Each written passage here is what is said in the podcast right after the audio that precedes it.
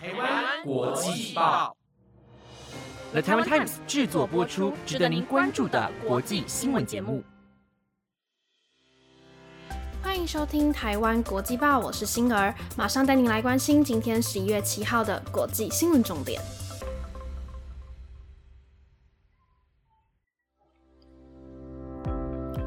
各位听众朋友，大家晚安。大家知道今天是农历立冬吗？立冬节庆代表着今年的冬天终于到来了。大家知道立冬有五个习俗吗？分别是补冬、拜祖先、吃饺子、吃甘蔗以及吃生葱。不过今天虽然是立冬，我还是穿着短袖短裤在家里乱跑。这两天真的完全没有冬天的感觉。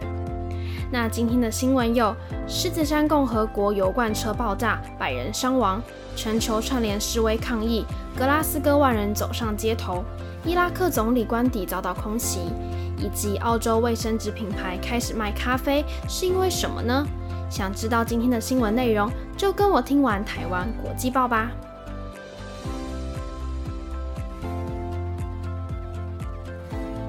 带您来关心今天的第一则新闻：西非国家狮子山共和国在五号晚上发生了油罐车与卡车碰撞而引发的大爆炸事故，造成了至少九十九个人死亡，以及一百人以上受伤。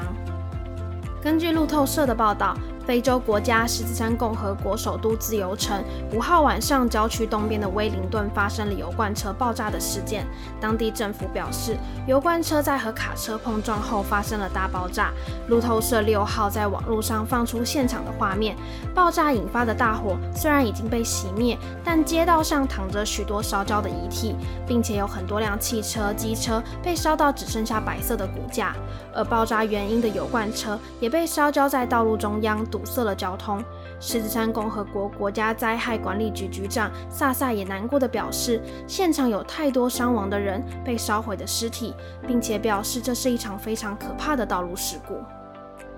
根据报道指出，在2014年到2016年，因为受到伊波拉的侵袭，摧毁了狮子山共和国许多的医务人员，并且造成了250个人死亡。到现在，医疗系统还没有完全的恢复，而自由城又因为常年的资金不足，导致医疗服务与设备严重的缺乏，也让这次的爆炸事故的医疗资源面临了重大的挑战。红十字会与红星月会国际联合会经理表示，康诺特医院因为大量的患者进入而没有办法负荷，许多医院也因为医疗耗材和床位容量非常不足而出现瘫痪的情况，并且他认为死亡人数可能会再上升。世界卫生组织也表示，他们将会根据需求发送物资，并且部署烧伤专家，尽力提供更多的支持。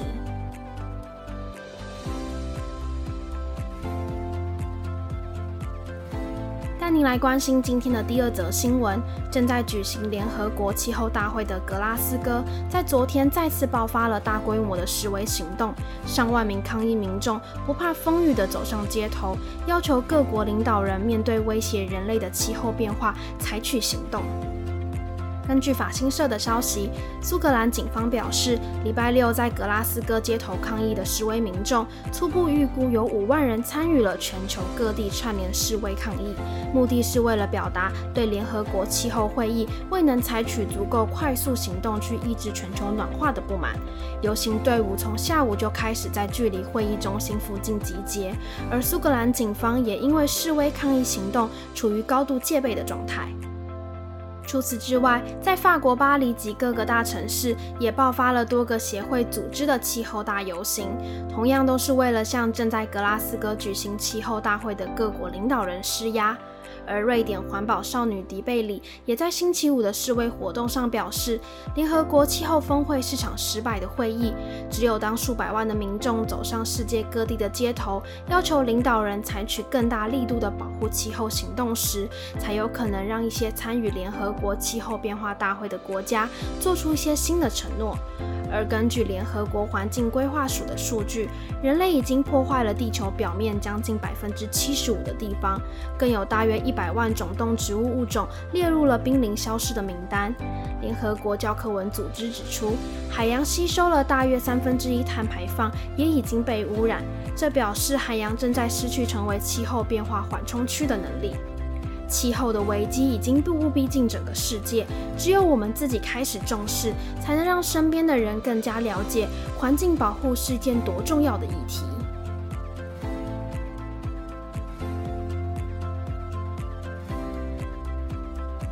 今天，伊拉克总理卡迪米的官邸遭到了火箭的攻击。伊拉克政府表示，总理并没有受伤。根据当地媒体的最新消息，首都巴格达宣布进入了紧急状态。有两名官员也向美联社表示，这场空袭造成了多人的伤亡。根据外媒报道，伊拉克军方表示，总理卡迪米的住宅今天的凌晨遭到无人机的炸弹攻击。虽然卡迪米没有受伤，但军方认为这是一次针对总理的刺杀行动。而当维安部队正在处理空袭后的现场时，巴格达居民又听见爆炸声以及一连串的枪声。伊拉克军方并没有透露太多细节，只有表示一架载有鬼雷的无人机试图瞄准总理的住宅。而绿区，也就是总理的住所，是伊拉克政府以及外国使馆的所在地，戒备十分的森严。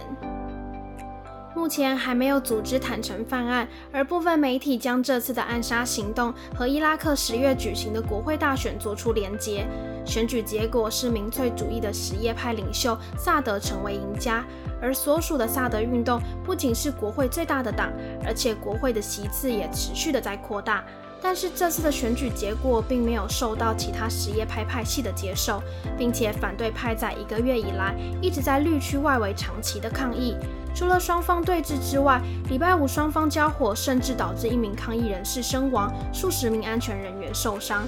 而伊拉克总理也下令对这起冲突展开调查。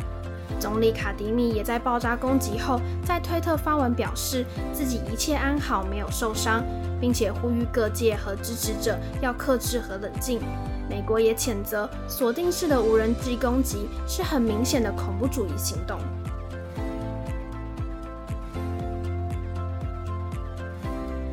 州蒙特瑞湾水族馆为了减少在加州中部海岸的濒危物种海獭爆发的疫情风险，所以开始为野生海獭接种 COVID-19 的疫苗。这也是目前所知全美第一个完成海獭接种计划的水族馆。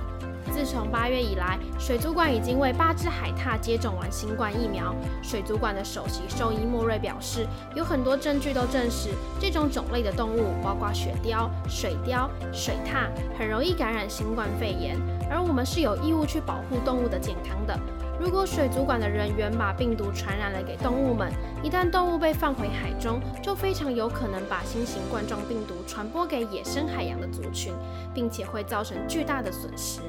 根据加州圣荷西信使新闻的报道，在首席兽医把 COVID-19 疫苗的针头准备好后，会让海獭躺在一个装着海水泡沫的行李袋，并在下方铺着垫子。四名助手需要戴上很厚的防咬手套，而打针时，海獭扭动身体的样子像极了不想打疫苗的孩子。这周接种的四只野生海獭是水族馆救援和康复计划的一部分。当幼小的海獭与母亲分离而搁浅在海滩上时，它们有时候会被带到水族馆，由海獭的带领母亲抚养，一直到它们恢复健康后才会被放回海里。其他海洋专家也赞同海獭疫苗接种的计划，但他们也说，人类保护动物最好的方法当然是要先自己先接种疫苗，才可以更有效地避免人类传播给动物们。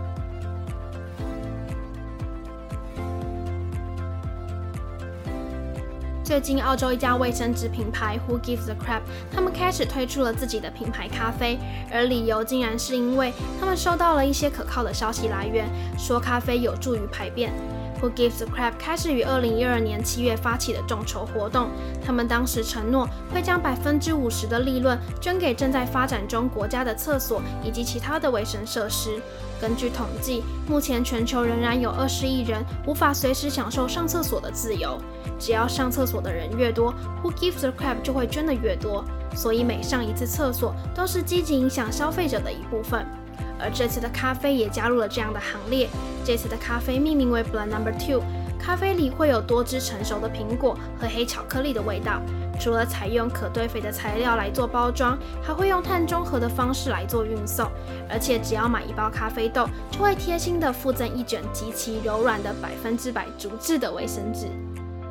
他们除了咖啡豆，也会向大众科普厕所和水资源的重要性。厕所实际上是保持水道清洁最有用的工具之一。如果没有厕所，废物就会流入当地的河流，并且回到人们的餐桌。因此，患病的人就占了发展中国家医院的一半病床。而当每个人都健康，孩子就可以完成学业，成年人也能更好的创造经济体系。投资供水和卫生设施的每一美元，平均可以产生六点八美元的回报。但单凭一个团队是无法有效的建造厕所，所以团队还与伊索比亚、肯亚等当地伙伴以及国际组织合作，为最需要清洁水源的地方提供水和卫生设施，并向当地社区传达正确的卫生知识。